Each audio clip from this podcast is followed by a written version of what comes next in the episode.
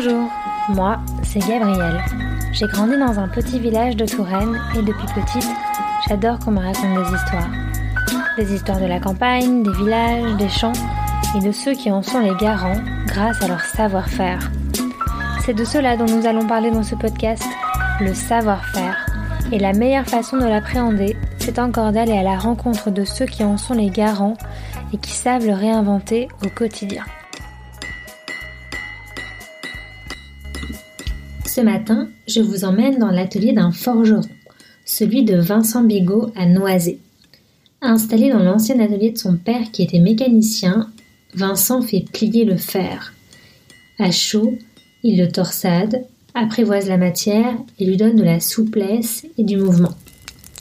Pour y parvenir, il maîtrise le feu, qui permet la transformation, l'air qui passe dans le soufflet pour raviver la braise, et l'eau qui alimente la forge.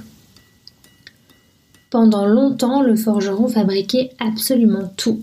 Les outils nécessaires à l'agriculture, des lames d'outils aux hôtes des vignerons, les clous, les clés, les ferrures de porte, les fers à chevaux, et bien sûr, l'attirail complet des soldats. Pendant longtemps, on trouvait au moins un forgeron par village. Et maintenant, vous demandez-vous, c'est un métier en voie de disparition. Face à la croissance des machines, à l'industrialisation, à la sidérurgie moderne, la forge est fragilisée. C'est vrai, comment rivaliser avec un portail industriel à bas coût de chez Leroy Merlin? Aujourd'hui, quand on est forgeron, on est souvent contraint de faire aussi de la métallurgie. Chez Vincent, par exemple, la forge représente 10% de son travail.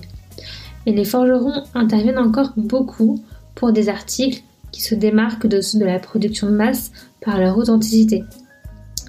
Ils interviennent aussi beaucoup pour la restauration et pour la restauration notamment du patrimoine, un château, une cathédrale. Allez, on retrouve Vincent à l'œuvre.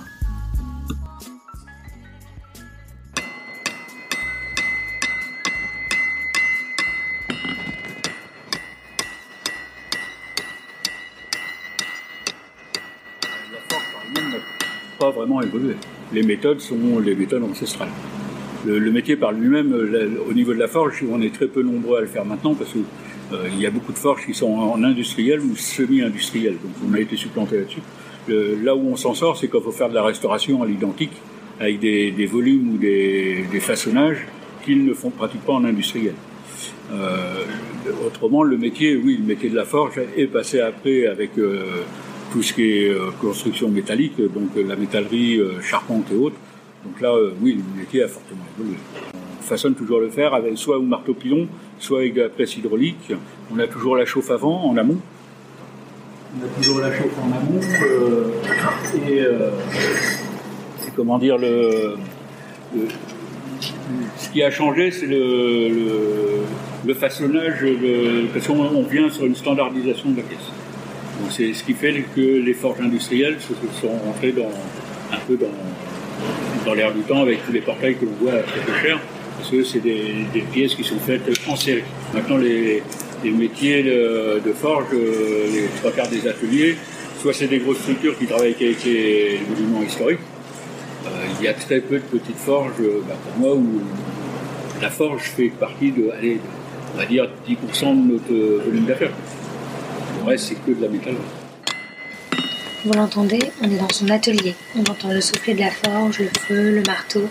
Alors d'avance, désolé pour vos petites oreilles, on a fait de notre mieux. Là, on est sur de la forge avec euh, du charbon de coque. Donc c'est du charbon euh, de houille. Hein. C'est une, coque de 25 pour la forge.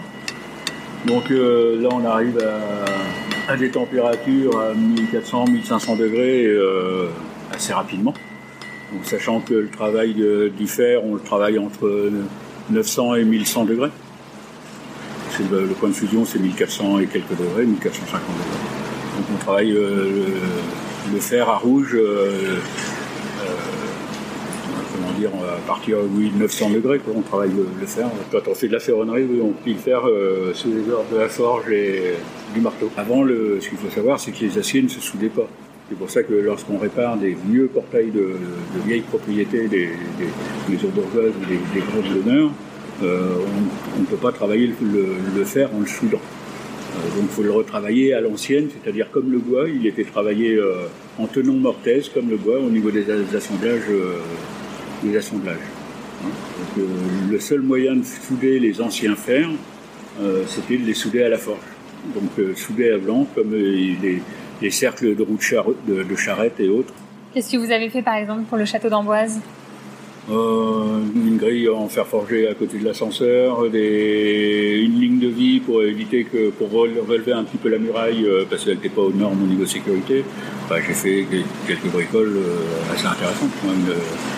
Remonter tout le portail qu'il y a tout en haut au niveau du porche là-haut de façon à pouvoir mettre des axes motorisés dessus.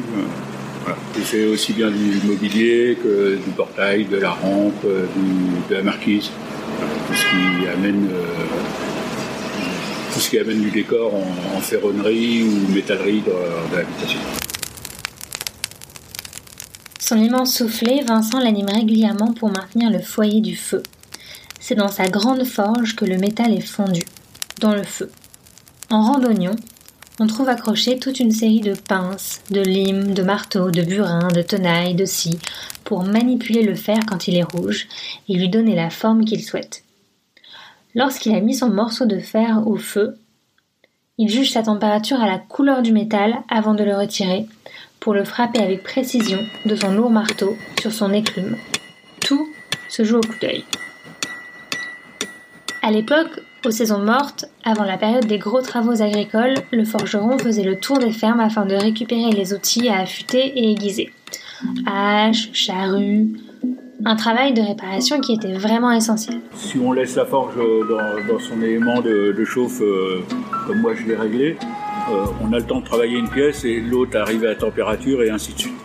Donc euh, on travaille entre 3 ou 4 pièces en série. Donc ça nous permet de comment dire d'appréhender les, temps de chauffe. Un, un, alliage qui a moins de 2% de carbone. C'est dès qu'on passe au-dessus de 2%, on est sur de la fonte. Écoutez le feu pour affiner le fer. Comment est-ce que vous êtes devenu forgeron, Vincent? On m'a dit, euh, l'école, euh, bah, moi je ne voulais pas y aller. J'ai dit, bah, vous ne ferez rien dans le veux dire, c'est bien que j'ai fait de la viticulture, parce que j'ai essayé l'agriculture, mais conduire un tracteur toute la journée, ça me manque pas. Donc j'ai fait de la viticulture, j'ai fait mon apprentissage là, le côté des verrons, seulement. J'ai fait mon apprentissage là. Mais parce que j'étais manuel, euh, j'ai pu me trouver dans le côté manuel, voilà. Et après, ça m'a pas dérangé de monter à Paris en chantier avec euh, l'entreprise de serrurerie. Parce que euh, je voulais découvrir le monde, moi je fais le monde à cette époque-là. Puis quand on a envie de bosser, puis à l'époque, il y avait quand même cette possibilité-là de, euh, comment dire, de. C'était pas fermé, quoi. C'était les gens, même dans le métier, enfin dans, tous les métiers, à partir du moment où on a envie de bosser, c'était pas fermé, c'était ouvert. Aujourd'hui, on vous demande des compétences, que vous pensez qu'il faut avoir un bac pour être balayeur. Vous l'aurez compris, les petits forgerons comme Vincent, il n'y en a plus beaucoup. Finalement, ceux qui restent sont ceux qui font beaucoup de restauration, mais qui ont de très beaux chantiers. On ne s'arrête jamais dans ce métier-là, on ne peut pas s'arrêter, on ne peut pas dire que je pas du tout. C'est pas possible. C'est vrai que c'est quand même relativement intéressant. moi, je pense que parti de rien, j'ai travaillé pour le Louvre, euh, pour l'aéronautique, j'ai travaillé pour le pétrole, le gaz, euh, gaz industriel, le gaz médical euh, dans la fabrication de, produits. Carlton à Paris, des, des, grandes secondes. J'ai travaillé dans une, société de chaudronnerie décorative, donc l'immeuble de la Française des Jeux, j'ai travaillé dedans, j'ai travaillé dans et c'est vrai qu'il y a un panel qui est tellement large et vaste que l'on ne s'arrête jamais. On ne s'arrête jamais. Il n'y a que la personne qui a envie d'arrêter d'évoluer. Le temps de notre interview, Vincent a eu le temps de forger trois barres d'un portail. Vous l'aurez compris, les petits forgerons comme Vincent, il n'y en a plus beaucoup. Finalement, ceux qui restent sont ceux qui font beaucoup de restauration ou qui travaillent pour des monuments patrimoniaux. Ou alors, ceux qui ont une spécialité, comme euh, le couteau par exemple. Sinon, il faut vraiment savoir se diversifier, comme Vincent qui fait aussi de la métallurgie. Il n'a vraiment peur de rien et ça a l'air d'être passionnant. C'est ici que notre épisode s'achève. J'espère qu'il vous a donné envie d'aller à la rencontre d'un forgeron. C'est un peu une expérience atemporelle. Vous pouvez retrouver Vincent Bigot à Noisy.